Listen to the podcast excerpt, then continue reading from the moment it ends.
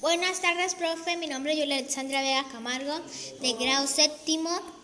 Hoy el tema se trata de cuadro sinóptico.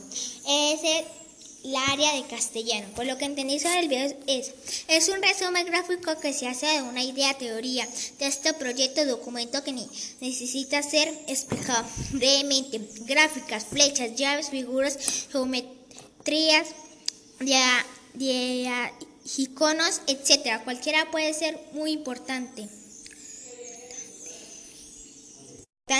Objetivos. Primero, presenta ideas o explica esenciales que resumen un texto.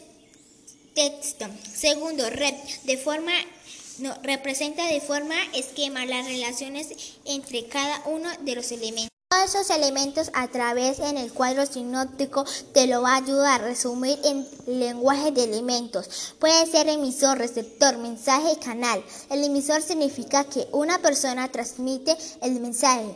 El receptor es la persona que el mensaje digo, el mensaje.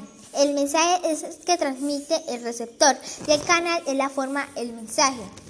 La construcción, orden sintáctico sintáctico, orden de las ideas, enlace, enlace, frases y armonía de la expresión. El orden sinóptico, el, sujeto realiza la acción, el predicado, lo que se dice el sujeto.